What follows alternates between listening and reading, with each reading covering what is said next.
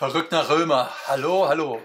Also, wir sind in der Himmelfahrtswoche und äh, wollen aber auch jetzt nicht nachlassen, im Römerbrief uns kundig zu machen und äh, mit Paulus ähm, weiter zu schauen, was es äh, auf sich hat. Ähm, da ist es ja spannend. Also, ähm, ich möchte dich wirklich einladen, den Römerbrief zu lesen. Und zwar ähm, vielleicht auch immer mal wieder von vorne nach hinten. Ich weiß gar nicht, ob man das so sagen darf. Ähm, weil dieser Römerbrief so viel Dynamik entfaltet. Er beschreibt die Aktion der Liebe Gottes. Er beschreibt, dass Jesus äh, sich ganz schenkt. Äh, Gott schickt nicht nur ein paar Gedanken, ein paar Informationen, eine Lehre, sondern er wird Mensch. Er gibt sich mit seinem Körper, nämlich Jesus gibt sich mit seinem Körper, er stirbt für uns am Kreuz, Gott erweckt ihn auf. Und entsprechend ist die Antwort darauf eine Hingabe mit dem ganzen Körper, mit der ganzen Zeit, mit dem ganzen Leben. Das ist im Grunde dieser verrückt nach Römerimpuls. Also, äh, das ist mein vernünftiger Gottesdienst, dass ich einfach Gott zur Verfügung stehe. Und nun geht es in Kapitel 12 weiter, in den Versen 13 bis 21. Das ist also der Abschluss von Kapitel 12 und ich lese mal. Nehmt euch der Nöte der Heiligen an, übt Gastfreundschaft, segnet die euch verfolgen, segnet und verflucht nicht, freut euch mit den Fröhlichen und weint mit den Weinenden. Seid eines Sinnes untereinander, trachtet nicht nach hohen Dingen, sondern haltet euch herunter zu den Geringen. Haltet euch nicht selbst für klug. Vergeltet niemand Böses mit Bösem, seid auf Gutes bedacht gegenüber jedermann. Ist's möglich, so viel an euch liegt, so habt mit allen Menschen Frieden. Recht euch nicht selbst, meine Lieben, sondern gebt Raum dem Zorn Gottes, denn es steht geschrieben im 5. Buch Mose Kapitel 32, die Rache ist mein, ich will vergelten, spricht der Herr. Vielmehr, wenn deinem Feind hungert, gib ihm zu essen, dürstet ihn, gib ihm zu trinken. Wenn du das tust, so wirst du feurige Kohlen auf sein Haupt sammeln. Lass dich nicht vom Bösen überwinden, sondern überwinde das Böse mit Gutem. Es geht zunächst einmal um die ganz praktischen Dinge in der Gemeinde. Also da gab es arme Leute, kranke Leute, Leute mit Problemen in der Familie. Und da sagt Paulus, kümmert euch darum. Nehmt euch der Nöte der Heiligen an. Und die Gastfreundschaft. In der Zeit war das ja damals so, dass es nicht überall an jedem Ort ein Hotel gab, sondern Gastfreundschaft für Reisen war wichtig und viele, viele waren auf der Flucht. Auch das gab es damals ja schon reihenweise. Wir lesen das auch in der Apostelgeschichte. Aus Rom werden Juden und auch die christliche Gemeinde vertrieben. Da trifft Paulus ein Ehepaar, zum Beispiel in Korinth. Viele waren damals auf der Flucht. Und nun gab es Gastfreundschaft. Man nahm die Leute bei sich zu Hause auf. Das war eine christliche Tugend. Ähm, das war kein Alleinstellungsmerkmal der Christen. Das Alleinstellungsmerkmal der Christen, das war, und das entfaltet Paulus jetzt ja auch hier, das war die Feindesliebe. Das hat Jesus in der Bergpredigt gesagt.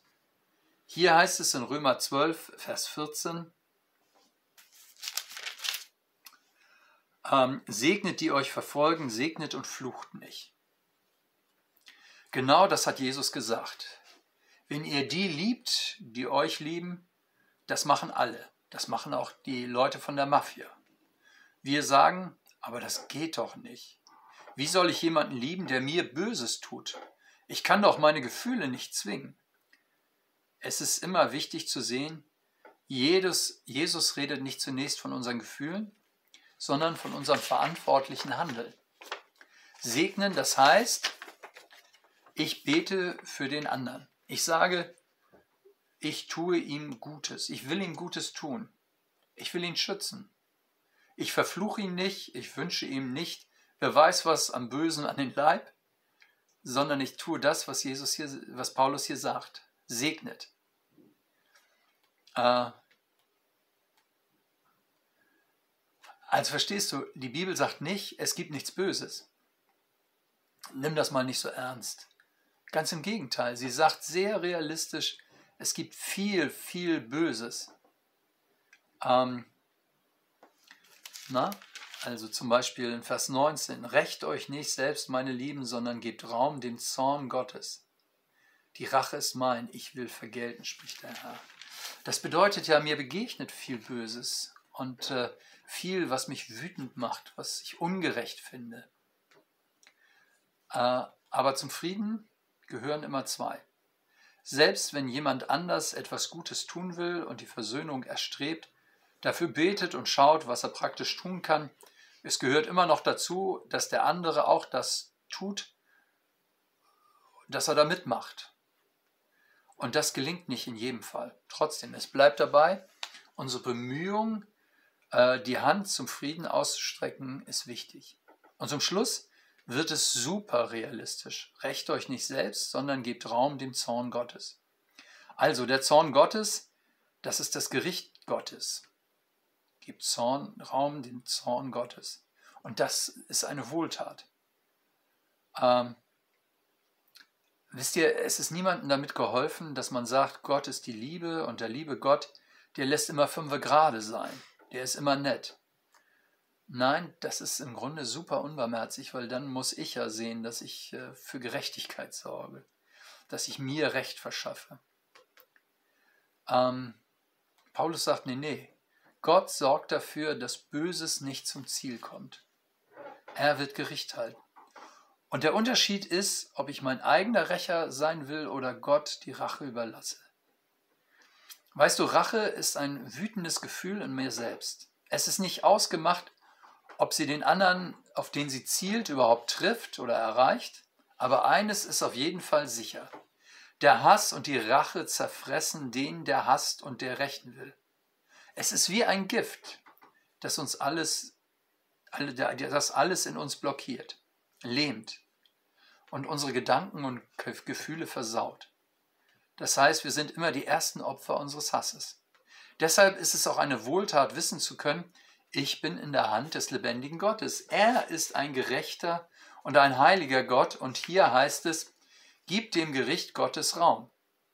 In dem Zusammenhang kann man auch dieses merkwürdige Wort aus den Sprüchen verstehen, ähm, wo es dann heißt in Vers 20, Vielmehr, wenn dein Feind hungert, gib ihm zu essen, dürstet ihn, gib ihm zu trinken, wenn du das tust, so wirst du feurige Kohlen auf sein Haupt sammeln. Also stell dir mal vor, du sammelst auf, das, äh, auf dem Haupt feurige Kohlen. Äh, das hinterlässt Brandwunden.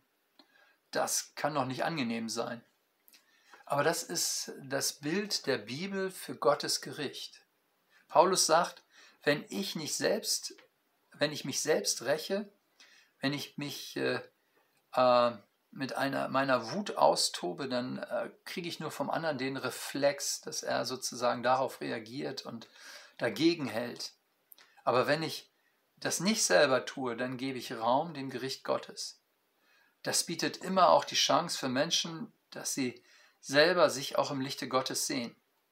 Wenn sie erfahren, hoffentlich erfahren, dass sie mit dem, was sie getan haben, mit, mit ihrem Denken und Reden vor, Ort, vor Gott verantwortlich sind, dann kann ihnen das auch helfen. Wir werden alle vor Gott Rechenschaft geben.